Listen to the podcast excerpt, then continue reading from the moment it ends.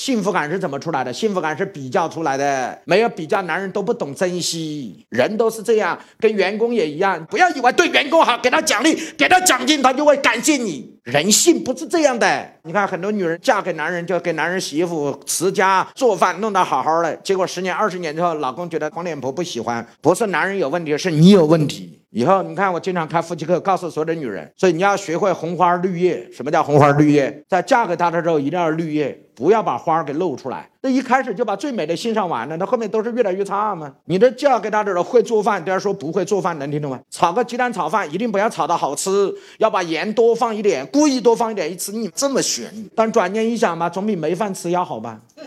记住，这叫比较。他不比较，他不知道。老婆不会做饭，今天第一次为我下厨，咸咸点算了，对吧？第二次做汤也一样，不要把汤搞得好喝。你要花十年的时间来修炼，最终做得好，之后男人就很有自豪感。我老婆嫁给我，什么都不会。你看他今天什么都会做，其实老婆偷偷笑，老娘开始就会。他就觉得女人为我而改变呢，为我这个家而改变呢，为儿女而改变呢。人都喜欢别人为他而改变。哎各位同意吗？